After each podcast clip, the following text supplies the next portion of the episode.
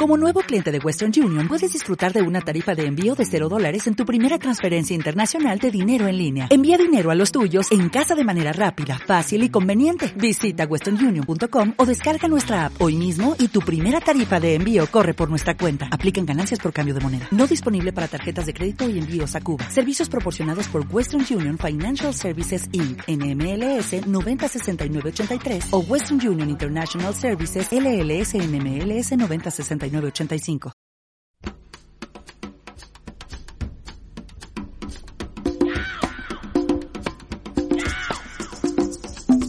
Simpatía por la industria musical con Carlos Galán en Subterfuge Radio.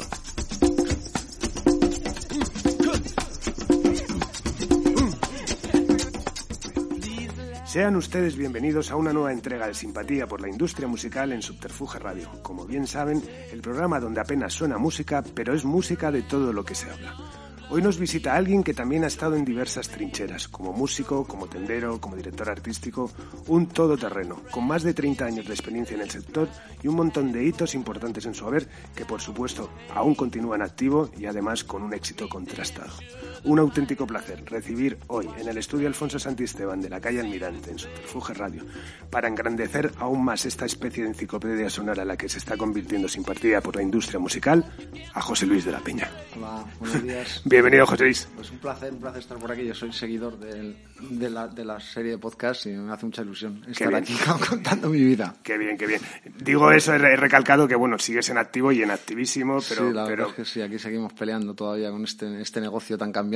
Y- Total, total, y que tú lo has vivido, vamos, a, como veremos ahora, Pues todo. desde, de- desde todas las trincheras, como decía antes. Bueno, vamos a hacer un poco de intro. ¿Cuáles son tus primeros recuerdos con la música, esos primeros discos? Bueno, yo la verdad es que yo he sido un melómano desde pequeño, toda la vida. O sea, yo empecé con 10, 10 años ya, lo que más me gustaba era la música, me compraba la primera guitarra a mi padre y, desde los 10 años hasta ahora pues he estado siempre, siempre involucrado con la música y luego se ha acabado convirtiendo en mi forma de vida y, es mi hobby, mi forma de vida y todo. O sea, para mí la música ha sido todo.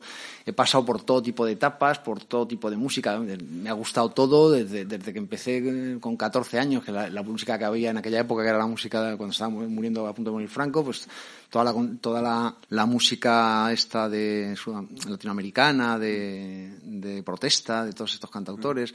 Luego empecé con, con los Beatles también, luego llegó Serrat, la música clásica. He, he pasado por todo tipo de etapas. ¿Y recuerdas ese primer disco que compraste? Pues yo creo que el primer disco que compré, fíjate, no me acuerdo, pero creo que fue uno de Bob Dylan, el primero que compré. Creo que fue uno de Bob Dylan, pero no estoy seguro, porque hay- en aquella época pues, había varios discos que... Sí recuerdo varios discos que tenía cuando, cuando empezaba a escuchar música, el gran éxito de Simon Garfunkel, el gran éxito de los Eagles, eh, ¿cuál más tenía? Eran más bien todos recopilatorios y grandes éxitos, porque claro, en aquella época no tenías tampoco dinero para comprarte muchos discos y cuando te comprabas algún disco eh, siempre tirabas a cosas que tuvieran. Recuerdo uno de Soul, que no me acuerdo cómo se llamaba, que era una compilación de Soul brutal también de, de, de- de aquella época. Y, y es un poco con lo que empecé.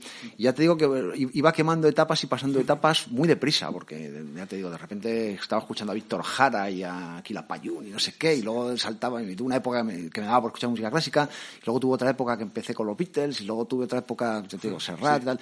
Luego ya a partir de ahí empecé con, con la música americana, me gustaba mucho, sobre todo Bob Dylan, que ha sido uno de mis, de mis referentes. Y luego también tuve mi época de la música sinfónica y el jazz, que- mi, mi- mi época hippie, lo- lo- los últimos 70, que, que andaba por ahí pues sí, era hippie total, hasta que luego ya llegó la nueva, la nueva ola que nos, nos cambió a todos la, la cabeza y bueno, Yo sabía, bueno, que luego, luego veremos tu, tu paso por Los Elegantes y, bueno, como fundador y todo, pero no sabía que habías estado en el 79 tocando con glutamato. Claro, y porque es que esta, esta anécdota es muy graciosa. Yo conocí a Iñaki en Formentera. Ajá. Yo estaba en Formentera, yo debía tener 17, 18 años, estábamos en Formentera. Haciendo el hippie, ¿no? Haciendo el hippie, y nunca mejor dicho. Y, y me- y allí le conocí. Entonces, yo- era amigo también de, de, de- otro de los, del hermano de Patacho, un poco de la panda que nos juntábamos por aquí, por la zona de Malasaña y tal. Y cuando montaron el grupo, pues vamos a montar un grupo tal. Bueno, pues estuve con ellos, estuve trabajando de bajista, no llegamos a tocar nunca, ensayábamos en su casa, en casa de Patacho, ensayábamos ahí, tuve casi ocho meses, un año, no recuerdo bien con ellos. Y luego ya Y estaba alguna Aro Ibares también, claro. algún- estaba Eduardo, exacto, estaba Eduardo, estaba Patacho, el hermano de Patacho que hacía las letras, y estaba Iñaki, y estaba yo. Bueno. Y, y, bueno, ya te digo, no sea, llegamos. No, llegaste, no llegasteis a actuar en No directo. llegamos ni a actuar en directo. Y luego yo también, por otra coincidencia, conocía a Juanma y al Chicarrón, de, porque tengo un amigo que tiene una casa en Cercedilla, íbamos mucho a Cercedilla, ellos iban a Cercedilla, y nosotros, nosotros éramos hippies, ellos ya empezaban, iba, el Chicarrón iba ya vestido como de rocker y tal, y Juanma iban de rocker los dos. Y todo, bueno, ahí hablábamos, teníamos una relación, y, de ahí luego surgió lo de entrar a los elegantes. Pero que, que es, estás en el germen fundador, ¿no? Sí, bueno, yo, entré, no, cuando no recuerdo. Yo entré en el 80 en los elegantes. y ya estaban ellos, ya sé, Ya estaban ellos. Lo que pasa es que teníamos un batería diferente. Cuando yo ah. entré había otro batería, que no me acuerdo cómo se llamaba. Y, ya al poco de entrar yo ensayamos algo con el batería este, ya luego el batería salió y, entró Charlie, mm. el chavalín. Y estuvimos ahí, pues en el año 80 empecé con ellos. Hicimos la, primera maqueta gracias a Javier Isidor, que era muy amigo de Emilio. Eh, con, hicimos la primera maqueta con el Mariscal Romero, con, con Chapa. Que se saca el, primer single, sale con Chapa. Bueno, el Mariscal ya fue uno de los ilustres invitados. Era muy, muy, amigo de, de, de del, del guitarra, cantante de Mermelada. Y nada, grabamos el primer disco en el 80, yo creo que fue. Sí, no, sé, en el 80. ¿Y estás con ellos hasta, hasta, el, 90? O sea, que vives toda la, época, del éxito. Todo el éxito que tuvimos. Estuvo, la verdad que fueron unos años súper divertidos súper. Lo pasé genial. Y de los años estos de las giras de verano, de los ayuntamientos, o sea, que incluso se ganaba dinero, ¿no? O sea, que. Bueno, nosotros tuvimos un éxito relativo, mucho éxito a lo mejor en Madrid, fuera de Madrid no era tanto, entonces bueno, pues, no vivíamos mal, pero bueno, yo lo que pasa es que siempre estaba haciendo otras cosas a la vez, pero, pero sí que sí que vivíamos bien y era muy divertido. O sea, que, ¿qué sabes qué pasa? Que en aquella época, a, diferencia de luego lo que yo he vivido con otros artistas, es que nos daba igual, ni nos, nos preocupaba el éxito y nos preocupaba el dinero. Era que nos lo pasábamos de puta madre, comíamos de la leche, y nos recorríamos los mejores restaurantes de España cada vez que actuábamos y era, era todo muy divertido. Bueno, se han hecho ahora unas reediciones también de unos discos, cosa que intenté hacer yo, que no, no, no, conseguí, pero bueno, lo importante es que se pueda hacer, o sea, que... Así, eh, Sony ha ido sacando cosas que teníamos, claro, esto, ha pasado, el catálogo nuestro ha ido dando tumbo claro. de compañía en compañía, porque originalmente era de Zafiro, Luego ya no me acuerdo, no sé quién compró Zafiro, al final ha acabado, ha acabado siendo de Sony.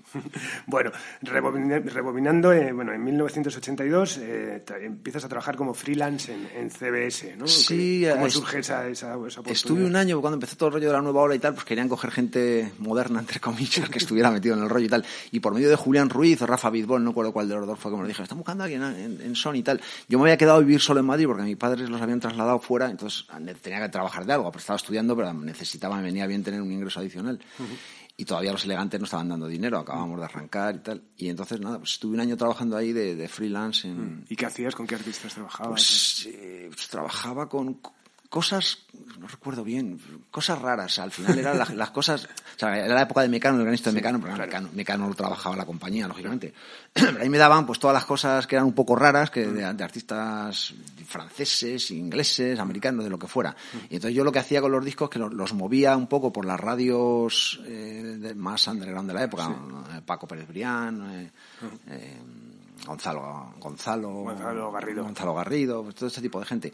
Y luego iba también por la noche iba a discotecas, a clubs y, movía los discos. Estuve unos meses, ocho meses, un año estuve trabajando. O sea, pero no hacías ni vida de oficina, o sea, no estabas... Iba una vez a la semana, no. Estaba como de freelance. Cuando teníamos reuniones de marketing, a veces, el, porque yo reportaba directamente al director de marketing que, había en ese Aurelio González, no, Manolo Díaz Payares. No, fue un, hombre que estuvo muy poco tiempo en Sony, estuvo un año nada más, que no recuerdo cómo se llamaba y, reportaba a él y entonces, bueno, pues de vez en cuando iba por allí, pasaba por la, por la reunión. Ahí me hice, me hice amigo de Luis Javier Martínez, que luego he seguido teniendo mucha relación con él. Ha sido el, último invitado, bueno, el penúltimo, sí, sí, sí, también, Luis Javier es muy amigo mío, de hecho me fui socio de él hace como 4 o 5 años, un proyecto como que hicimos y tal, y ah. he seguido teniendo relación con él, hicimos una cosa con Telefónica, cuando él trabajaba en Telefónica, Sí, te lo he puesto de teléfono.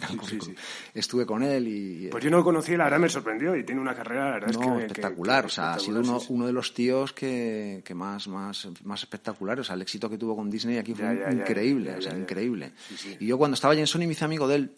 Me hice amigo de él, también trataba mucho con Lidia Fernández, que era su secretaria en aquel entonces. ¿Qué me dices? Ostras, Lidia, se ¿eh? Lidia Fernández era secretaria del de, Departamento Internacional.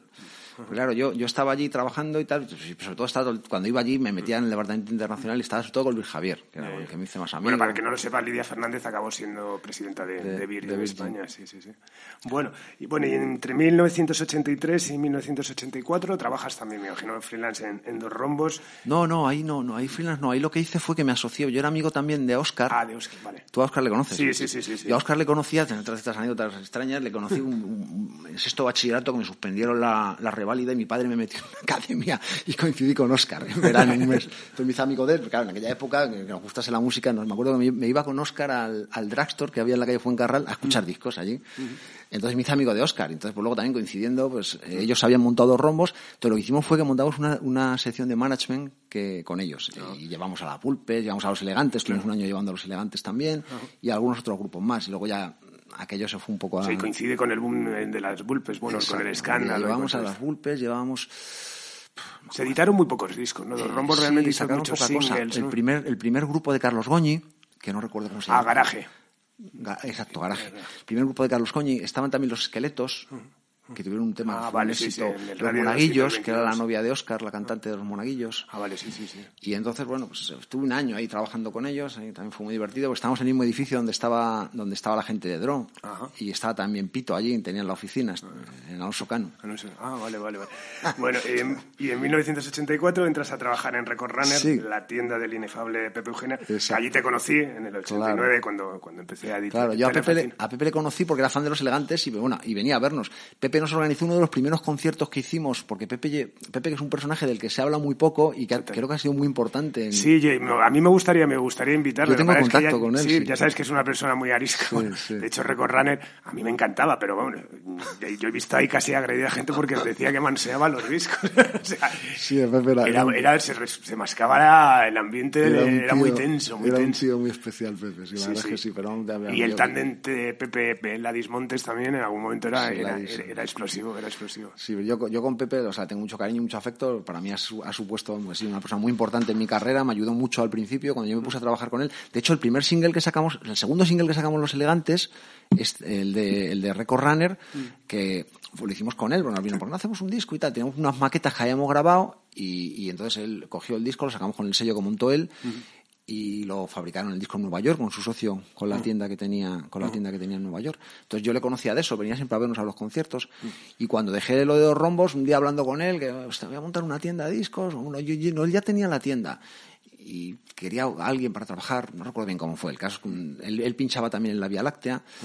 Y, y, pues me puse a trabajar con él. O sea, es que él fue el, el que, el que fundó Susi Q, fue el, Sí, sí, el sí, fundador de Susi Q y, y luego, luego él estuvo en, en esto que te contaba, en el Jardín, que fue uno de los primeros conciertos que hicimos también Los Elegantes, que nos llevó ahí a actuar. Y luego montó la tienda y nada, empecé ahí con él la tienda, compaginándolo con, con los elegantes, que además me venía bien porque Pepe me daba libertad total. Cuando Claro. entraba, salía, estaba, hacía un poco la vida que, que, yo, que yo quería, ¿no? O sea, que no, no me causaba problemas cuando los ensayos, los conciertos, no, no tenía problema. Era un trabajo Claro. Muy... No, y la tienda era maravillosa, tenía una selección, Claro. era, muy, era carísima, o sea, carísima. Claro, o es sea. que era muy caro. Es que en aquella época eh, importábamos discos de Estados Unidos, los discos allí ya eran caros de por sí, luego traerlos había que pagar en aquella época unas aduanas. Me acuerdo de discos de esos de 4.000 pesetas. Claro, y 5.000 un transporte sí, sí, y tal, y los discos salían muy caros, la verdad. No era muy buen negocio. No. Pepe lo tenía allí, para Pepe no era muy buen negocio, era su vida, le encantaba Claro. la música y tal. Bueno, y, Y lo- aparte tenía la rama esta de conciertos fantásticos, ¿no? Porque organizaba Ellen Murphy. Claro, luego empezamos con lo de los conciertos, que eso lo llevaba yo con él. Empezamos con el tema de los conciertos y ahí estuvimos varios años, que eso también para mí fue increíble, una experiencia increíble, porque claro, yo hacía de todo. eh, Hablaba con los... Pepe no hablaba inglés, yo hablaba con los agentes americanos y con, y con los y con los ingleses, italianos, para traer, para traer a los artistas y tal. Y luego en algunos casos me iba a dar un manager con ellos, me hice muy amigo de Leo Murphy, que de hecho nos, nos produjo un disco a los elegantes Exacto, sí, sí. Y iba con él, nos traíamos Winter Hours. Y luego también tuve una experiencia que, no te contaba ahí, que para mí fue increíble, que estuve dos meses, me fui a trabajar a la tienda de Nueva York. Ah, qué bueno. Entonces ahí, eso me sirvió en el año 85, creo que fue. Eso me sirvió para, para mejorar mucho mi inglés y además ahí me hice muy amigo de, de otro amigo que tenía John Pita, que era el socio de, de Pepe Eugena. Me hice muy amigo de, de Michael Carlucci, que, que el pobre murió hace un par de años en Nueva York, un ataque al corazón, que tenía otra tienda al lado de la de Record Runner, una tienda también muy famosa de, de, discos muy especiales, y tenía una banda que se llamaba Winter Hours. Sí, claro, sí, sí, sí. Entonces me hice muy amigo de ellos, me hice una gira con ellos desde Nueva York hasta, hasta Atlanta, que fue una cosa increíble, actuando por todos los clubs de toda la costa este de Estados Unidos, que para mí fue una experiencia increíble. Y estuve allí, claro, luego, luego cuando volví aquí fue cuando empezamos, yo creo que después de volver yo de Nueva York fue cuando realmente empezamos con, con el tema de los, de los conciertos, de montar giras y tal, y, también para mí eso fue una experiencia increíble. No, durante mucho tiempo aparte fue era la gran, la gran promotora de conciertos, era donde viví todo el boom del garaje, Malasaña. A los Fleston, los Liras, el Murphy. Con Kike Turmix ahí en... Kike andaba por allí, con el amigo de Ladis, en los dos inseparables. Totalmente. Y la verdad es que yo todo eso lo compaginaba pues, con los elegantes, y la verdad es que era muy, muy divertido, me lo pasaba muy bien la verdad es que esos años para mí han sido los años más, divertidos. Y luego, aparte, haciendo lo que más me gustaba, ¿no? Podía, podía permitirme el lujo de vivir de eso. Dejé la, dejé la carrera, estaba estudiando biología, la dejé en cuarto ya, porque, porque mis compañeros sí pudieron acabar las suyas porque eran carreras de letras. Emilio y Juanma hacían periodismo y derecho y ellos pudieron acabar, pero claro, yo tenía que hacer un laboratorio que tenía que cuidar moscas y tenía que hacer, tenía que tener ahí, tenía que tener, estudiar genética y tenía que tener ahí a los, a los, todo lo que hacían en el laboratorio tenía que vigilarlo y, entonces como no paraba entre entre entre Runner y los elegantes no paraba hasta todo el tiempo también de viaje para arriba para abajo pues tuve que dejar la carrera y ya pues, me metí con la música y, ahí seguí. Bueno y en 1990 dejas el lado oscuro del underground para entrar al lado oscuro de las majors concretamente pues a Warner donde bueno estás 11 años primero como AR y luego como director artístico ¿Con quién trabajaste? Bueno, te coincides con, bueno, con Íñigo Zavala, me imagino. Sí, yo, yo entré ahí, ahí también fue curioso porque también fue Teixi la persona, la persona, Javier Teisidor, el que me dijo, me dijo, mira, me han llamado, él trabajaba en Coca-Cola, me dijo, me han llamado de, de Warner que están buscando un, un, un director artístico, una R, un director artístico y tal, y dije, ah, pues mira, pues igual ya, muy tal. Yo a Íñigo le conocía mucho porque habíamos tenido los elegantes y la Unión, el mismo manager, que, esa es otra historia muy graciosa. estábamos la Unión, los elegantes, María Jiménez y Rocío Jurado en la oficina. con, el, con, el, con el hermano de, de, de Rocío. Ajá un, amador muy dano, que era un caos, no te puedes imaginar. Y estuvimos ahí un año con ellos, entonces, bueno, conocía bastante a Íñigo, tenía cierta amistad con él, le llamé y tal, y bueno, pues ahí fui, me hicieron una entrevista con Saúl y él, y empecé a trabajar en el año 90. Que empieza a ser la, de, la base, ¿no? No, no, empecé de director artístico ah, directamente, porque Íñigo, o sea, Íñigo era el director artístico, entonces a Íñigo lo hicieron director de marketing ah, y yo entré directo de director artístico. Entonces, eh, fue curiosísimo, porque claro, yo llego, llego allí a Warner y a las a los 15 días me llama Íñigo al despacho y me dice, oye, tengo un tío que me ha traído el capi que es increíble, me, ha gustado mucho, me parece muy curioso. Total, que empezamos a escuchar las maquetas, era Alejandro Sanz. Y entonces nada, fue, llegué y besar el santo, porque nada más llegar, firmamos a Alejandro Sanz a las tres semanas, al mes de este, luego tardamos un mes en firmarle con todo. Íñigo te cuento un poco la historia de lo que pasó con, con cámara. Bueno, y, estás ahí como con 11 años, y bueno, que también luego asumes también la responsabilidad sobre el departamento de marketing, ¿no? Y, la, dirección del departamento de explotación internacional. O sea, que estás 11 años dándolo todo ahí en el Sí, allí, allí, al final acabé era un poco como director de local, llevaba todo. La verdad es que Warner es una compañía que, que tenía una estructura diferente a, a todas las demás que, y que las siguen manteniendo hoy, donde el marketing y la R estaban muy juntos. Entonces yo desde siempre, desde que entré, siempre eh, los, los jefes de producto también hacían, también hacían, eran AR y jefes de producto a la vez, las dos cosas. Entonces había un departamento de marketing que estaba de Badalda, que sobre todo lo que hacían era la publicidad, pero realmente lo que eran los desarrollos de los artistas y las estrategias y tal, los, lo hacíamos todo desde el departamento de, local, que era una manera diferente de, trabajar, de cómo trabajaban las compañías. Realmente en Warner era todo diferente a cómo lo hacían. Sí, sí, la verdad es que con, toda la gente que ha pasado y tal, sí que, sí que es una estructura como, como muy... Era diferente. Luego yo creo que Saúl era un genio, o sea, Saúl era increíble. La verdad que es una idea, no me acuerdo ahora mismo las cifras que te voy a decir si son exactas, pero si no son exactas son muy aproximadas. Cuando yo entré en la compañía, la compañía facturaba 500 millones de euros, de, de pesetas, perdón, 500 millones de pesetas. Cuando yo me fui, 10.000. Más había comprado eh, Dro, que facturaba, no recuerdo si eran 6, 8 mil. O sea, tú imagínate, en esa progresión en 11 años, lo que hizo este hombre. Sí, sí, sí. sí. Nada, Saúl ha sido imposible. Fue, el, fue el, le invité al principio. Primero, pero creo que ha sido el ejecutivo más increíble que hemos tenido. Luego él, él, no salió fuera de España, pero lo que hizo aquí con, con Warner fue una pasada. Y la forma de trabajar que tenía, que era, era, muy diferente a todas las demás. A Warner era la cantera de, de la industria. O sea, él, él, pagaba poco a la gente, pagaba mucha gente, tenía su, su, su forma de, su, su metodología y tal, cómo contrataba el tipo de, gente que contrataba y, sobre todo para el departamento de AR. De hecho, por, por, por mi departamento que han pasado, he sido jefe de, de, todos los ARs, de Diego Torán, de Ale Gallardo, de, de Portu, de Jordi Tello, de, de Oscar García de Blesa, de, prácticamente todos, o sea, prácticamente todos los, eh, David Bonilla, o sea, todo, toda, toda la gente iba pasando por Warner y luego las demás compañías los iban reclutando. Sí, sí, sí, sí. Pero bueno, hay una base, yo creo que es también lo que le diferencia mucho de las otras, ¿no? que, en un mundo tan cambiante como es la industria musical, donde uno estaba un día aquí, otro sí, día aguantado en Warner la gente había... Sí, había una serie de posiciones que estuvimos mucho tiempo, o sea, hasta, hasta Esteban Calle, Badalda, Íñigo Zavala, yo... Mar García, que sigue trabajando todavía allí, Lucas Holten, o sea, gente que, ha estado muchos, muchos, muchos años. Y gente muy buena, o sea, gente, la verdad es que era un placer trabajar allí. Bueno, y, entonces reportabas a, Tagarro directamente. No, no, no, no, reportaba a Íñigo. A, mí, a mí me hicieron director artístico, pero reporté a Íñigo. Ah, reportaba a Íñigo. Yo con Saúl, la verdad es que no tuve mucha relación con él, porque Saúl era un tío también muy especial y no, no, hablaba con no trataba con todo el mundo de la compañía, trataba con tres personas. Entonces yo, yo empecé a tratar con Saúl, sí trataba con él, pero vamos, que no era una relación de reporte directo. Empecé a tratar mucho más con él cuando se fue Íñigo a, a México y entró, entró Kiko de director general, pero yo ahí sí que ya no es que reportase directamente, porque mi jefe era Kiko, pero sí que sí que trataba directamente con Saúl esos tres, cuatro últimos años que estuve hasta que me fui a Universal. Bueno, y todos esos años trabajas, como has dicho, con Alejandro Sanz, Café Quijano, Presuntos Implicados, Revolver, El Chaval de la Peca, que en su momento es todo tal. ¿Qué, qué, recuerdos tienes de todos esos artistas? Pues hombre, yo, yo creo que tuvimos... tuvimos ahí... Dieron vendir muchísimos discos, ¿no? Sí, muchísimos discos. Tuvimos, tuvimos un éxito brutal. Yo creo que en aquella época la R realmente era lo que marcaba la diferencia en la industria. O sea, en aquel entonces eh, lo que decía muchas veces Saúl, decía, con un saco de dinero y si tienes artistas haces cualquier cosa, que era la época en que llegaban los, los sellos estos catalanes y te pedían discos para, para hacer los grandes éxitos estos que hacían, que vendían muchísimo. Saúl nunca les daba permiso para darle ninguno, porque decía, con el trabajo que me cuesta a mí tener a los artistas, topan con un saco de dinero, los demás les dejamos los artistas, y en aquella época si tenía buenas canciones, el marketing, entre comillas, no que fuera fácil, pero no era lo de ahora. Eh, tú sabes que lo has vivido también. Tú tenías un buen disco, haces una campaña en televisión y eso se te ponía en el top 5 sí o sí. O sea, si era, si era un buen disco. Entonces dependía mucho de la R. Si tenías un buen disco, tenías éxito. Si no tenías un buen disco, no lo tenías.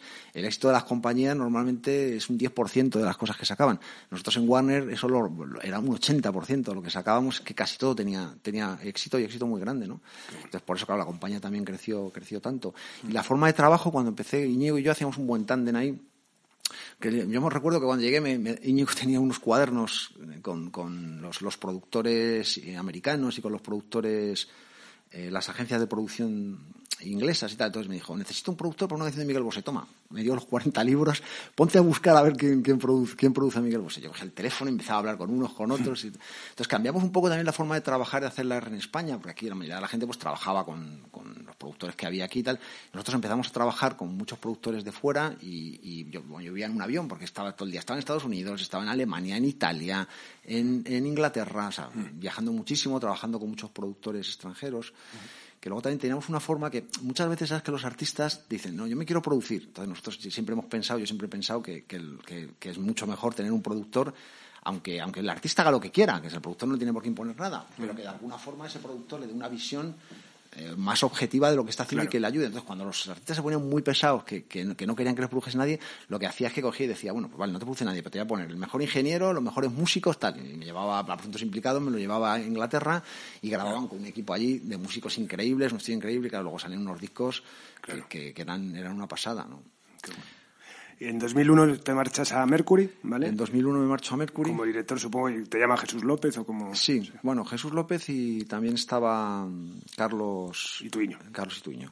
Estaban, hablé, con los dos y tal, y bueno, yo llevaba ya muchos años en Warner y, al final, bueno, pues me tentaron con la, con la oferta de, de, irme allí a una dirección general, allí de una de las divisiones, y me fui, al final me acabé, me acabé yendo. Me costó irme porque aún no quería que me fuera de ninguna manera y me estuvo allí, que no me fuera, que no me fuera, que no me fuera. al final dije, no era un tema ni de dinero ni de nada, era un tema ya de que había pasado una etapa profesional de muchos años y, y, me, y, me, fui allí a Mercury. Y allí estuve, bueno, allí viví ya el, principio del desastre de la industria. La verdad es que fueron unos años para mí feos, porque al final, eh, yo recuerdo que estábamos despidiendo gente cada 15 días. Cada 15 días era, era una sensación un poco... Bueno, combinas también con éxitos, ¿no? Porque también no, sí, no, sí, éxitos, no, siempre, yo siempre, siempre, por suerte, y por eso sigo aquí después de tantos años, siempre he tenido mucho éxito con las cosas que he hecho. Tuve cosas que funcionaron muy bien. El tema este Dupa Dance, que a mí nos, pilló, nos pilló el año de, de OT, que fue un desastre. Aquella, o sea, tú imagínate que estuvimos estuvimos cuatro años que no se desarrolló un solo artista en España. O sea, fue Alex Ubago que arrancó justo a la vez que OT y el siguiente en, desarrollarse fue Bebe cinco, casi cinco años después. O sea, fue unos años muy, muy, muy difíciles. Muy difíciles. Fueron difíciles, además, ya no solamente a nivel eso, artístico, sino también eh, fue cuando, como decías, ¿no? el momento un poco del, del, del declive de, del negocio que y también que muchas cifras se maquillaron por las ventas de esos discos que no eran reales, que eran discos que compraban niños en el kiosco, de niños de 12, de 12 años. ¿no? la, verdad es que el mal que hizo que hizo en ese momento fue realmente... Sí, no, fue tremendo, fue tremendo. Y, luego el tema de OT, que, que, contaminó todas las compañías, excepto Warner, que Saúl fue el único que tuvo la cabeza para no coger a ningún artista de OT, todas las demás todos ahí cogiendo a artistas de OT como se nos han vuelto locos. y al final... Sí, pasa que es verdad que luego que vendían. Yo, yo, yo tuve a ¿Quién cogí yo? una, niña de no me acuerdo cuál fue. Que sacamos el disco otro número uno directo, vendió 300.000 copias y tal, pero, pero vamos, que era una cosa que era pan, para hoy, hambre para mañana, y yo creo que, que, hemos sufrido la industria española el, hambre de para mañana de mucho tiempo por, por, por, todo ese por todo eso que nos que provocó que provocó T. Bueno, ya hablábamos también de eso que coincide con el, el momento de la piratería, el momento de internet. Era, todo, la piratería, internet, OT, un absoluto desastre todo. Echando la vista atrás, ¿qué percepción tienes de todo eso? ¿Crees, por ejemplo, que, que, la, que la industria se volcó demasiado en perseguir a la piratería y dio la espalda a lo que estaba sucediendo con Internet. A ver, es muy fácil ahora todo lo pasado. Claro, es que ahora todo lo pasado es muy fácil decirlo. Eh, pero claro, en aquel entonces la, la, industria, pues claro, tenía que luchar contra aquello. era, era, era, era tremendo. era una cosa tremenda. Entonces, que yo no, no, creo que se pudiera haber hecho otra cosa. Mm. Yo no creo que se pudiera haber hecho otra cosa. Yo, yo creo que, que el, papel peor de, de, de todos lo jugó la SGAE que creo que hicieron un papel lamentable en, estos, en estos años, mira cómo han acabado. Pero las compañías al final, bueno, pues la, gente que estaba trabajando ahí veían que el negocio les iba de las manos, que no, que no se podía, no se podía contener aquello, bajaban las ventas. Que coincidió incluso con un bullying social de rollo, no sabéis, está robando toda la vida, los discos no pues yo creo que, el único ente que había ahí que podía haber hecho una defensa de eso y haberlo hecho de otra manera fue Sky, no, no solo no lo hizo así, lo hizo como el culo, no, no pudo hacer peor. Y creo que que, fue, una etapa bastante, bastante horrible, la verdad. ¿Y, ¿Y concretamente tu percepción sobre el posicionamiento de las majors frente a Internet? Mm, se habla de esto, que sí, que le dieron la espalda a Napster, que tenían que... Sí, eso es lo que se dice ahora, pero claro, en aquel entonces a ver quién decía eso, que era muy fácil decir que teníamos que haber cogido y teníamos que haber que haber, bueno, nosotros, los jefes, la gente que estaba allí, que, son una cosa de TV internacional, tampoco tiene mucho que ver con, con, con, la gente que estaba aquí trabajando en los países.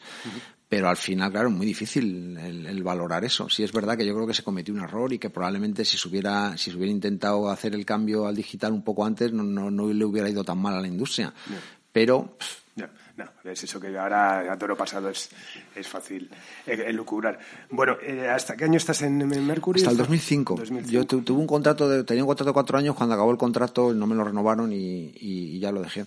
Y ahí estuve, pues estuve en Mercury, lo que pasa es que, como te decía, eh, andábamos, se iba despidiendo gente cada 15 días, entonces la compañía, cuando yo entré éramos mucha gente y eso se fue reduciendo, primero había, varias divisiones, además allí teníamos un una estructura un poco especial, porque ahí el, AR estaba totalmente separado de las divisiones de marketing. Entonces yo cuando entré, entré como director de la división, pero luego había un departamento de AR que estaba separado, que reportaba directamente al presidente. Luego eso enseguida lo cambiamos, pero luego al, año y medio ya redujeron, redujeron la compañía y se quedó en una compañía solo. Y entonces lo que, lo que llevábamos era la división de local, que la dirigía yo, y la división de internacional, que la dirigía Alicia Arauzo. Y así estuvimos hasta, hasta que yo, yo ya dejé la compañía. Bueno, luego ha seguido ya siendo una sola compañía. Y bueno, y a partir de ahí empiezas a hacer cosas ya como freelance, tal, eh, vas pasas a ser consultor de Supermaché, ¿no? Que es... Bueno, eso fue más tarde. Yo justo, justo cuando acabé, cuando acabé de, de trabajar en, en, Universal, lo que empecé fue de productor. Directamente me puse a producir cosas. Produje, estoy en la lista de mogollón de discos, cosas que producía yo solo, cosas que hacía producción ejecutiva, cosas que hacía producción artística, cosas que hice muchas cosas con Jacobo Calderón, que trabajamos en equipo también. Produjimos un montón, montón de discos, cosas con muchísimo éxito también. Pues hice los, dos papitos, hice el, disco de Rafael, los chichos, eh, yo qué sé, un homenaje a Nino Bravo que trabajamos con, con un montón de artistas súper super especiales. Produjimos tres temas para un disco de Luis Fonsi, el, el disco de Luis Fonsi que más éxito tuvo antes del Despacito. Produjimos también un disco maravilloso que hicimos con, con Gonzalo Rubalcaba, un pianista de jazz cubano, y, Francisco Céspedes en Cuba, un homenaje a, Bola de Nieve que lo hice con, con Jacob Calderón, que fue un disco maravilloso, una experiencia increíble también. Y produjimos muchos discos. Entonces llegó un momento cuando ya, ya la crisis ya llegó al, a su punto más horrible, el punto más álgido, ahí nos moríamos todos ya, yo, de, estar, de estar teniendo presupuestos para hacer discos, pues buenos, con un presupuesto con mucho dinero, de repente llegabas a las compañías y te decían, es que no te podemos dar más de 12 o 15 mil euros para hacer un disco. Por eso decíamos, me voy a morir de hambre, o sea, con esto es, imposible. Entonces ahí fue cuando empecé con el tema del management, a raíz de, a raíz de, ver que el tema de la producción se estaba convirtiendo en, en imposible pues eh, me, puse, empecé a trabajar con el management, compaginando las dos cosas, pero, pero empecé con el tema del management y, y, luego, a la vez que tenía el tema del management, estuve con esto de Supermarché, que fue una cosa un poco extraña también, cuando el boom de, de, la música de baile, pues esta gente que tenían un éxito increíble en Ibiza, o sea, metían 10.000 personas en, la discoteca todas las semanas y facturaban una locura de dinero. El, el, hombre este, que era otro visionario también, curioso, en Nueva Area, quería, él quería que Supermarché fuera un artista. Entonces, eh, por medio de otro amigo que teníamos, tal, me, me, senté con él y me, puse a, colaborar con ellos. Entonces él quería montar eh, Supermarché como un artista y, que colaborase, pues que, si fuera como David Guetta o como los artistas que había en aquella época, que hicieron colaboraciones con mucha gente y tal.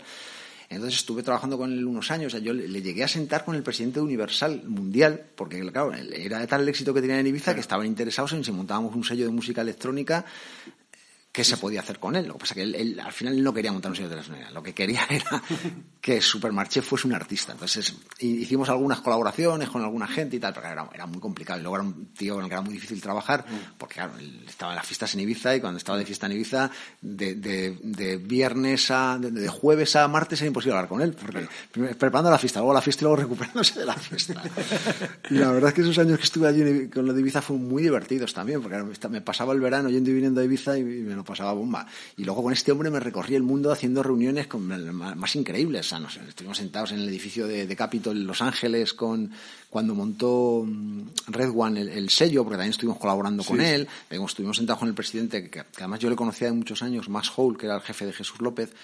que además había tenido mucha relación con él porque era el manager de un productor que hizo un disco de Miguel Bosé. Y bueno, o sea, como este mundo somos todos que, que vamos dando vueltas y nos conocemos. Y entonces, claro, fue también una etapa muy divertida y muy curiosa, las cosas que Yo me acuerdo que hubo campaña de televisión y todo, ¿no? Había, hubo, vamos, hubo un momento en que veías carteles por todos lados. Sí, no, no, era increíble. Porque este hombre facturaba una locura. Este, llegaba, llegaba a ganar en un verano dos millones de euros limpios para él. O sea, era, era increíble. Era increíble. Entonces, luego, luego, esto de la música electrónica, ya sabes que fue una ola, un pico brutal y luego se fue, desapareció. en tres años o cuatro, pues, ha desaparecido. Otro, otro, de las tendencias, en un mundo tan cambiante en el que vivimos, que cada vez va todo más rápido y cada vez más, va más tal y eso lo, lo, compaginaba a la vez con las, con las producciones y ahí fue cuando empecé con el tema del management. Cuando ya con, Smart Music es la compañía que montas, ¿no? Exacto. Smart Music es la compañía con la que, con la que hice las producciones desde, desde que salí de... ¿Y esa, esa sigue en, en, ese puesto, digamos, donde te sientes más a gusto, eh, coordinando esas producciones? Sí, me gustaba, porque también he sido músico, pues me, me gustaba me gustaba mucho, la verdad. El, tema de la, de la, producción me gustaba. y, era una cosa que me, que me, entretenía mucho y me encantaba estar en el estudio. O sea, no solo, no solo coordinar, sino también hacía producción artística en, en, muchos casos, en la mayoría de los casos, de hecho. Con Jacobo, a veces yo solo bueno, no sé, el disco de los chichos que produje, que lo hice con, con José Miguel Évora, que los, los, discos que hice con Miguel Bosé, Los Papitos, que bueno, con Miguel he hecho muchos discos. Hacía la producción ejecutiva, pero también me metía mucho en la, en la producción artística de los discos, porque ahí teníamos, teníamos unos productores arreglistas que le llamábamos, y luego el disco lo mezclábamos Miguel y yo con, con el con, el, con un ingeniero que se llamaba Andy Bradfield, un ingeniero británico increíble, buenísimo. Y Carlos Jean también, claro. Bueno, Carlos Jean era productor arreglista. Ah, o sea, ellos hacían la canción tal, luego la voz la grababa Miguel tal, y luego ya el final del proceso lo hacíamos nosotros. No, o sea, los productores no, no entraban ni en la mezcla, ni en... Eso lo hacíamos, lo hacíamos Miguel, el productor que estuviera, o sea, el ingeniero y, yo. Era el proceso. Qué bueno. En 2011 también colaboras con Nanana Music, que administra la editorial de Sí, hicimos un invento con Luis Javier. Luis Javier estaba trabajando en, Telefónica Y, ahí, bueno, y con Miguel Bosé, montamos la empresa con Miguel también. Estábamos Miguel, yo y Luis Javier sí, que llegando un poco a la, la, reflexión era una especie de, de rueda, ¿no? Era rollo de, de firmar algo así. A ver, sí, no, sí, algo así. de manera fraudulenta ni no, o sea, es muy ética. Sí, pero era algo así, era que Telefónica pagaba un dineral de, de derechos de autor, entonces decíamos, oye, ¿por qué no montamos una editorial donde podamos generar contenido, que el contenido se utilice? Porque, claro, el contenido también se podía utilizar, no sé, desde el, desde el número este de información que sonaba música hasta todas las en aquella época tenían ellos un montón de plataformas y un montón de cosas. Y lo intentamos hacer, pero fue imposible, en Telefónica era imposible hacer nada. O sea, Javier al final acabó saliendo de allí, luego seguimos un año más o dos, y bueno, y el, y el negocio yo al final se lo pasé a Peer Music, siguen, siguen teniéndolo en Peer, pero no Ahora creo que han contraatacado también, que han hecho un sello también Movistar, sí, sí se llama Roster Movistar, y también han hecho editorial y tal, y, pero bueno, también un poco con el fin. no sé quién lo llevará ahora, porque yo en los, en los dos o tres años que estuvimos con esto cambiaban cada seis meses, era una persona diferente era imposible hacer nada. Telefónica algún día es también para escribir, digo, la relación de, Telefónica con la música es para escribir un libro, porque es pues la cantidad de cosas que montaron y metían el dinero un que invirtieron, el dinero que se perdió. el otro día, ya es que ni me acuerdo, pero me acuerdo de esos momentos de que iban a salir no sé qué plataforma desde Telefónica, que iba a ser la leche, que contrataba no sé quién y tal, y que luego al final no, no pasaba nada, ¿no? Bueno, vuelves a bueno, las colaboraciones con Warner con las producciones. Eh, yendo, por ejemplo, a la figura de la R que hablábamos antes también y de cara con los talent shows de, que, han invadido las, las televisiones. Eh, ¿Crees que esos talent shows cumplen ahora la, la función de, de, de, AR? Es decir, sabes que, por ejemplo, hay compañías como Universal que efectivamente es su, su, su, día a día. Eh, ¿Qué piensas de, Bueno, yo, yo creo que es una, una fórmula más, una fórmula que se, que se ha establecido en la industria como, como una fórmula y bueno, pues han salido artistas interesantes, de hecho, del talent show, sí. O sea, yo creo que es una cosa que está muy bien y que, y que está muy bien que se haga y que es, un, es una, una, una fórmula más para, para desarrollar nuevos artistas y para encontrar talento que nunca es fácil y sobre todo para, sobre todo para promocionarlo, más que para encontrarlo, porque encontrar talento yo creo que hay, hay mucho. Lo difícil es desarrollarlo, entonces eso te da, te da una ventana de, de cara al público, a la audiencia brutal. O sea, la gente te, está viendo en la tele durante un montón de semanas y claro, eh, al final si hay un artista que tiene, un, tiene talento, pues es mucho más fácil que, que se haga famoso y que se desarrolle. yo creo que en ese sentido, pues sí, sí es bueno. El problema, el problema lo que pasó al principio era, era, era la sobreexposición y la sobre... que, solo había eso, que te cogías la lista, tú te recordarás que eran los, 30 discos eran de OT, o sea, era, era la, industria en España, yo me acuerdo...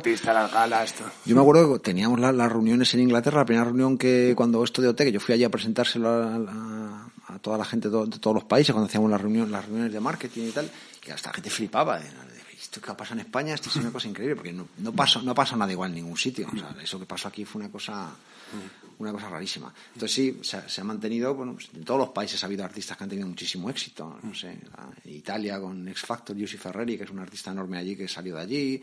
Eh, la Voz es el único, el único programa que no, que no ha desarrollado prácticamente artista, pero claro, porque el problema que tiene la voz es que la voz no se centra en, en los, en los talents, se centra en los coaches. Entonces a los coaches les hace una exposición y, un éxito brutal, pero a los artistas, o sea, el, el, yo creo que el, yo creo que el artista que más éxito ha tenido, que lo, hice yo, produce el disco, que fue el David Barrul, que, que hicimos y fui su manager dos años también, hicimos disco de platino, hicimos una gira, 80 conciertos, fue un éxito brutal, pero luego se difuminó, se difuminó y desapareció. Yo creo que ha sido el único, y ningún país ha desarrollado ningún artista de la voz, ningún país. O sea, no ha habido ningún país donde haya habido un artista que haya tenido éxito saliendo de la voz, ninguno. ¿Y tú crees que ahora, por ejemplo, en la industria como la entendemos, eh, tendría tiene cabida una R de perfil, pues imagínate, un Paco Martín o, como tú cuando... cuando pues mira, te voy a decir una cosa, fíjate, que lo, estaba comentando precisamente con Íñigo hace una semana. Le decía, le decía, hemos estado unos años que realmente la, la industria lo que hacía era que contrataba proyectos que funcionaban. O sea, eh, en mi época tú cogías a un tío que, venía con una mano delante y una detrás y que, nadie sabía, como has, como has hecho tú también en tu época de R, que también has tenido muchísimos éxitos y muchas cosas que, han funcionado, y que los cogías un tío, un grupo que no era nadie, que no lo conocía nadie. Hemos estado unos años que no, que eso no pasaba. O sea, todo lo que se contrataba eran artistas que ya estaban funcionando, que tenían seguidores, que tenían tal, si no, no te contrataba una multinacional. Entonces, ahora hemos llegado ha habido otra disrupción enorme que ha provocado los label services en estos últimos dos años, especialmente de Orchard, que sabes que ahora ha montado Universal otro y ha montado Warner otro. Claro, esta gente han cogido y han roto con, con eso. Entonces, ahora aunque sigan funcionando, ellos tienen sus, las multinacionales tienen sus, sistemas para detectar cosas que están funcionando y tal, pero sí que van a volver, van a tener que volver a empezar a coger artistas de cero, porque si no, cuando los artistas ya están desarrollados, los tienen que comprar. Y claro, ahora, ahora tienen que competir con, con estas, con estas compañías, sobre todo con The Orchard, que está cogiendo artistas y, y te está haciendo te, da un royalty enorme, te, cobran una, una, pequeña y te ayudan con muchas cosas. Y como hoy en día se han roto las barreras, antes grabar un disco era carísimo, dificilísimo, llegar era imposible. Ahora no, ahora sacas una cosa y de repente puede explotar sin que nadie haga nada. Hay mil casos, de, desde Danny Ocean hasta o sea, Chema Rivas ahora mismo, por ejemplo. Y entonces, claro, Claro, y le tiene que llegar Warner, por ejemplo, a Don Patricio, claro, y le tiene que soltar una, una lana, claro. Efectivamente, que es lo que ha pasado. Don Patricio, otro, otro ejemplo. Eh, hay, hay muchos, muchos casos. Entonces ahora van a tener que, de hecho ya lo están haciendo, van a tener que volver a empezar a cambiar y va a volver a aparecer otra vez. Creo que van a tener que volver a aparecer la figura de la R que es capaz de, de, ver talento cuando no es nada. No, yo, yo, yo de hecho, vamos, en mi día a día, o sea, cada vez que me hago un acercamiento a estos que ya tienen como 10 millones de escuchas, es como, o sea, es que se, claro, se descojonan. Es muy difícil, es muy difícil porque, claro, ya están ya están ahí. Entonces tienes que, trabajar con los artistas antes de que arranquen, porque si ya han arrancado, es muy difícil. Tienen, tienen ya un acuerdo en muchos de ellos, o con Diorchar, o con, o con Altafonte, o con, o con quien sea, y claro, Sí, sí, igual les dan un 85-15 y claro, esas cosas. No, no tanto, un 80-20 suele ser 70-30, 80-20 pero ya últimamente están dando incluso adelantos de mucho dinero a, la gente, con lo cual las compañías multinacionales es muy difícil. Total, total. Bueno, y ahora te estás centrado en lo que es Clever Music, ¿no? Que es Bueno, realmente, o sea, ahora, ahora lo que estoy sobre todo es haciendo management. Hago management. Ah, con Zamara. Es que, es que tengo varias compañías.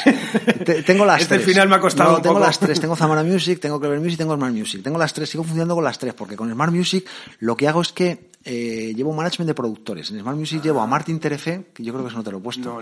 Martin Terefe, que es un, productor sueco, es el productor de Jason Mraz, el productor de Train, el productor de Cat Stevens, de Aja, un productor enorme.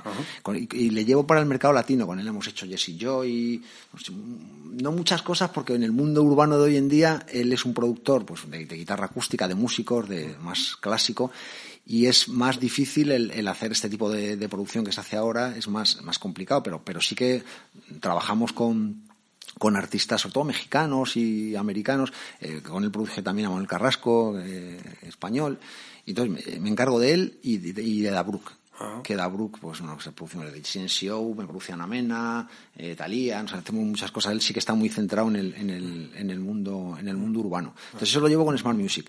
Y luego las otras dos empresas que tengo de management, que pasa es que en Zamara tengo un sello. O sea, en Clever Music tengo management que llevo básicamente Ana Mena. Trabajo con Ana, que la tengo firmada con Sony. Y luego, eh, Zamara, es, tengo sello y, y management. y, tú llevas todo. O sea, bueno, tengo socios y gente que me ayuda, tengo un equipo de gente, no lo llevo, pero sí, pero básicamente. No, me, te decía también antes de Carlos G, porque es muy amigo mío, estuve ayer tomando unas cervezas con él y con, con Javier Liñán, y, y, le dije, no, mañana va José Luis y tal, me dijo, José Luis de la Peña, o sea, es, es lo puto más, o sea, vamos, ahora se está saliendo con todo lo urbano y tal, eso. Sí, y la verdad, es, que, ahora... es que vi, vi, vi, cuando me mandaste la, la video y tal, pero es, joder, es como, como... Sí, la verdad es que ahora me he convertido como en el manager urbano, me parece mentira. Pero, pero estoy. era. Ah, efectivamente, pero bueno, pero pasando, ¿no? que, al final eso, el otro día también lo comentaba con otro, con otro amigo, al final este, en este negocio, como cualquier otro, yo creo que lo que decía Darwin, que no, no, no subsiste ni tiene éxito ni el más listo, ni el más inteligente, ni el más fuerte, sino el que mejor se adapta al cambio. Totalmente. Entonces, al final, yo eso lo he hecho. Yo, yo recuerdo cuando hice el paso de, estar en los Elegantes a fichar a Alejandro Sanz, mis amigos me decían, te has vuelto loco, te van a echar de, de Warner en 10 minutos. Claro, en aquella veníamos toda la época de los grupos y tal, coger a un, a un artista con un perfil más melódico y tal, era como una cosa que te explotaba la cabeza. Y, y, claro, entonces siempre me he ido, he ido, he ido adaptándome a los cambios y a las tendencias. Es una adaptación complicada por, por eso, porque bueno, siempre desde que empecé a escuchar música pensaba lo que sabía, lo que pensaba que era bueno, lo que era malo, eh, cosas eh, melódicas que no me interesaban, pero pensaba, sabía, percibía si era bueno o era malo. Pero por ejemplo, a mí con lo urbano yo lo reconozco, que intento también acercarme y estamos trabajando ya cosas tal, que hay veces que digo, ¿esto es muy bueno o es muy malo? o sea, difícil, sobre todo hay tanto, claro, lo que decías antes, tan fácil grabar ahora en, tu casa y tal, eso que, hay momentos que dices, ostras, esto, esto, es muy bueno o es muy malo, ¿no? La verdad es que es difícil. Yo me fijo mucho en la personalidad de los artistas. O sea, yo mm. creo que es muy importante, pues, por supuesto, lo más importante son las canciones, eso no es tu tía, o sea, esto, vivimos un mundo, en un negocio de canciones, eso sigue siendo igual, por mucho cambio que haya hecho la industria, la, base sigue siendo la misma, tienes que tener un tema. Pero yo me fijo mucho en la personalidad de los, de, de los personajes, que, de cómo son, de cómo son ellos. O sea, yo cuando empecé a trabajar con Omar Montes, por ejemplo, era como este, este, vi, yo, o sea, de cuando empecé a trabajar con todos, yo, vi que era el personaje más más especial de todos. Tuve mis más y mis menos con él cuando se metió con lo de Telecinco, que a mí no me, no me hizo ninguna gracia, pero el tío, la personalidad que tenía ha sido capaz de salir de todo eso. Que, que, cae, como cae bien, además a la gente. No solo porque caiga bien, yo creo que por, por cómo es él, por la personalidad que tiene, por cómo hace las cosas, ha sido capaz de, de, de salir de todo eso y, de, y de convertirse en el artista con más streaming que hay en España este año. O sea, que, es increíble. es increíble. O sea, tiene un éxito brutal, brutal. Y, bueno, pues ahí ando, ando con, por un lado con eso, con, con el sello, que ahí tengo también a, unos cuantos artistas. Además tengo también a Robledo, que también es un artista que funciona muy, muy bien, y es un chaval joven también, que bueno, no tiene perfil de, de tanto de, de, urbano flamenco, pero es más, es urbano también, pero, pero de otro, de otro estilo, digamos. Bueno, y, luego con Ana Mena, que estoy ahí con ella, que, hasta que se sale del mapa. hemos tenido un éxito en Italia, nunca pasó una cosa así. ¿En Italia? ¿eh? eh ¿No sabías? No, no, no. lleva eh, 11 platinos en Italia. Lleva, eh, ayer, ayer estuvimos celebrando el disco de oro en España del single que, y ha sido triple platino el lunes, el último single que hemos sacado. Ha estado nueve semanas número uno en, en Italia con, colaborando con Rocco Hunt. El año pasado estuvo nueve semanas número uno con, con Fred de Palma, otra canción mm. también, y el año anterior también tuvo la primera canción que hicimos en italiano, con, también con Fred de Palma, Estate en un Vale, que eh, es, llegó a estar número uno en Spotify, pero vamos, también hizo triple platino, o sea, tiene 16 platinos, o sea, es una súper estrella en Italia. Y ahora, y por eso estoy todo el día viajando a Italia, me, paso, me paso en un avión, estoy todo el día yendo y viniendo. Y, y allá la tengo firmada con Sony, y aquí en España está funcionando muy bien también, de hecho esta, esta noche la tengo en el hormiguero. Ajá, ah, qué bueno. Entonces ando, pues liado con, con muchas cosas, y, y, en este negocio tan, tan, tan cambiante, que además últimamente los ciclos cada vez son más pequeños y cada vez las cosas pasan más rápido y cambia todo más deprisa. Sí, sí, sí, totalmente, totalmente. Bueno, y echando la vista atrás, ¿de qué, de qué hitos te sientes especialmente orgulloso? Ya sé que es como elegir casi un hijo, pero bueno. no, muchas cosas, hombre, yo creo que el éxito que, hay muchas cosas. El éxito de Alejandro Sanz, que, fue una cosa brutal, increíble, y que tuve mucho, mucho, mucho que ver. Son 10 años trabajando con él. Revolver también fue un, artista con el que tuvimos mucho éxito y que a mí me encantaba y que tuve una relación con él excelente. También me lo pasaba bomba con él. Nos íbamos a grabar la estrella de en Los Ángeles y tengo unas anécdotas con el, con el pianista de, de Bruce Springsteen, con Roy Bittan, y tengo, tengo anécdotas increíbles con con el, con, el batería de, de, John Cougar, con Kenny Aronoff, eh, con presuntos implicados también, tuvimos mucho, mucho éxito. Los Piratas, que para mí fueron un artista que a mí me encantaban y que fui peleando con ellos hasta que conseguimos que tuvieran éxito muchos años y al final acabaron, acabaron teniendo mucho éxito. Y luego de las cosas que he hecho después, pues los papitos de Miguel Bosé, que para mí fueron un éxito increíble. El disco que, que produje con Rafael, el, volver a, el volver a tener la carrera ahí de él otra vez arriba con el, 50, 50 años después, que fue un éxito espectacular. Yo creo que ha sido el último disco físico que más ha vendido de un artista español. Vendimos como 600.000 copias físicas. Él y el de Miguel. Miguel vendió dos millones. yo creo que han sido los dos discos que más han vendido en España, o sea, no, no, en España, de artistas españoles, el de Miguel y el de vendieron en todos lados, México, en Italia, en, muchos, en muchos países de los, de los últimos años.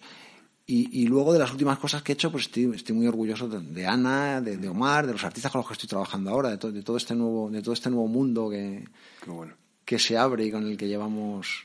Yo la verdad es que de la gente de mi generación creo que fue, fui el primero que me metí en el mundo urbano hace ya varios años, porque tuve un artista que se llamaba Chris que tuvo un éxito brutal, pero brutal. Lo que pasa que luego, pues, típico artista que, que no hubo forma de hacer carrera de él y el tío ha desaparecido, pero, pero conseguí que sonara en 40, fue el primer artista.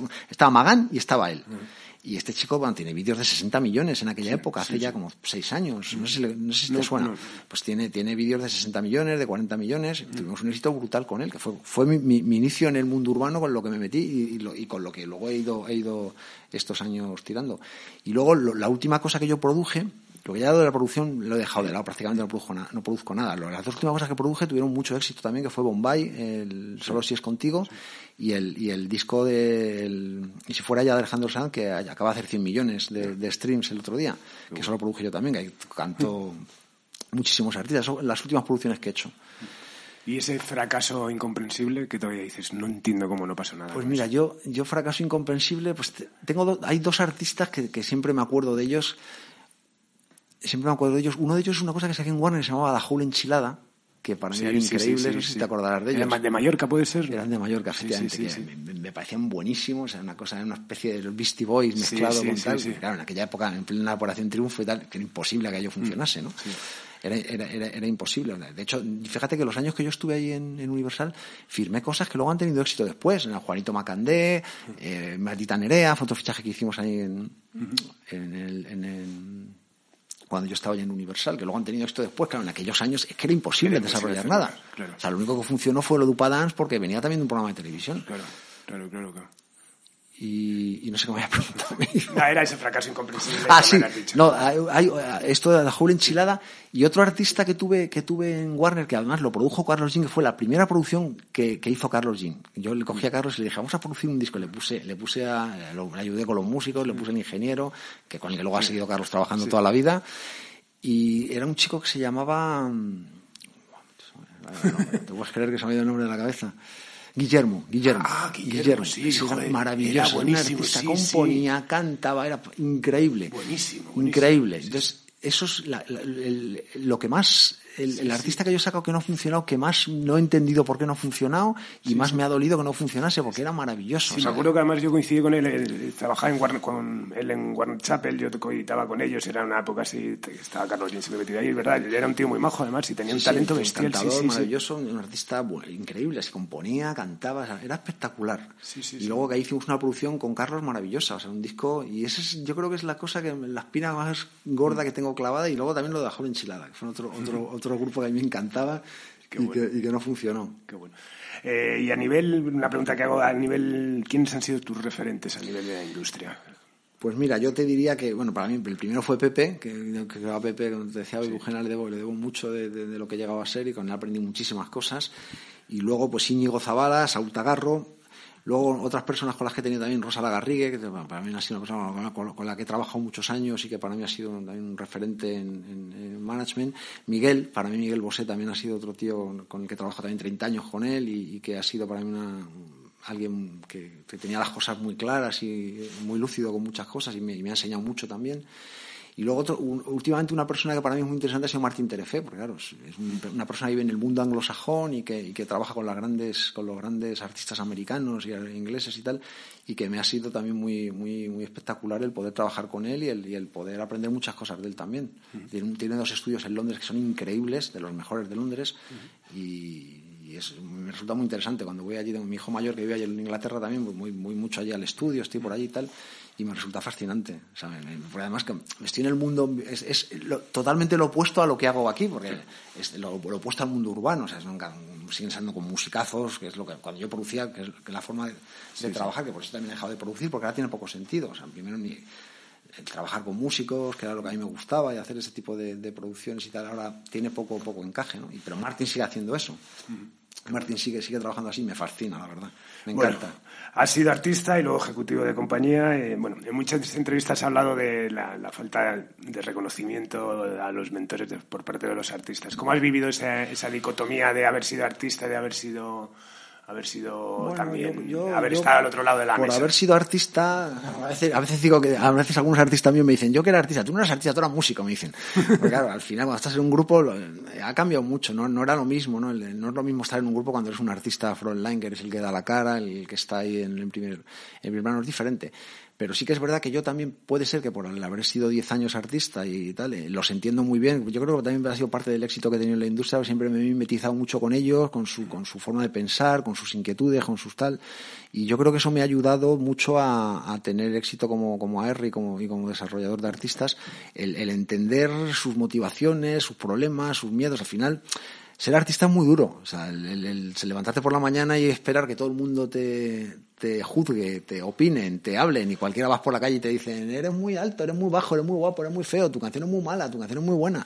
Entonces, eso te crea una serie de inseguridades, una serie de cosas y tal que es, es difícil eh, lidiar con, con ese con ese rol no es fácil. O sea, y, yo los, los, entiendo. O sea, entiendo que hay veces que los ejecutivos se quejan, no, porque los artistas luego nunca nos reconocen, no sé qué. Yo también te diré otra cosa. O sea, creo que es imposible que un artista tenga éxito si no hay un ejecutivo al lado con él que, que esté ayudándole y apoyándole. Yo, por ejemplo, el, éxito que no tuvimos con los elegantes, yo después de grande, me refiero, un éxito más grande, yo creo que uno de los problemas que tuvimos con los elegantes es que no tuvimos una persona al lado, un ejecutivo o un productor o alguien que nos ayudase a, y cuando es un grupo y son cinco, todos opinando, esto es un desastre. Entonces, el no tener a lo mejor una persona que nos, que nos ayudase a encaminar tal.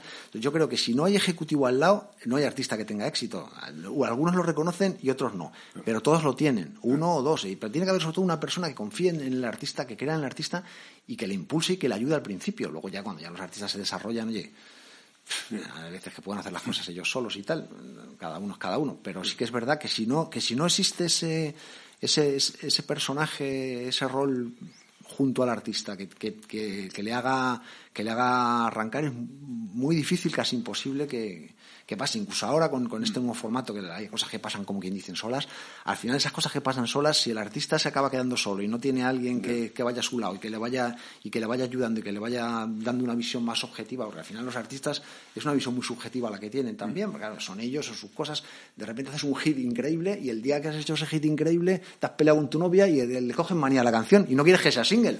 Entonces, tío, que es que este tema es la hostia, que este tema no me gusta, que le tengo manía. Coño, le tendrás manía, pero es que es el hit, tenemos que sacar esta canción. Entonces, si no hay alguien que sea capaz a veces de, de, darle eso, pues es, es difícil que, que, que consigan que consigan el, tener un éxito un éxito grande. Luego ya cuando se han desarrollado, pues bueno, ya... Bueno, una anécdota para cerrar esta entrevista con una, con una sonrisa. Te podría contar tantas, no sé, una no, no sé qué decir, porque tengo millones, te puedes imaginar, o sea, millones de anécdotas. no sé. Vamos a cerrar con una, hombre. Seguro que hay una. No, sabría decirte, de verdad. Ya, a mí es una pregunta también que me la hacen y me, me pillan fatal. Es que no sabría qué decirte, porque te, contar millones de cosas. Bueno, has contado un montón de cosas interesantísimas. Millones de cosas. las aplicamos. Pues nada, tenemos que ya ir terminando. Eh, José Luis, la verdad es que un, auténtico placer contar con tu testimonio, trufar aún más esta, esta enciclopedia que decías se está convirtiendo en simpatía por la industria musical. Muchas gracias a vosotros por tenerme aquí, contando mi vida. pues nada, cerramos esta nueva interesante ración de simpatía por la industria musical desde el estudio Alfonso Santisteban de la calle Almirante, en Subterfuge Radio y con Laura Rodríguez a los mandos. Y nos vamos como tenía que ser, con un clásico de los elegantes, nos vamos con mangas cortas. Adiós.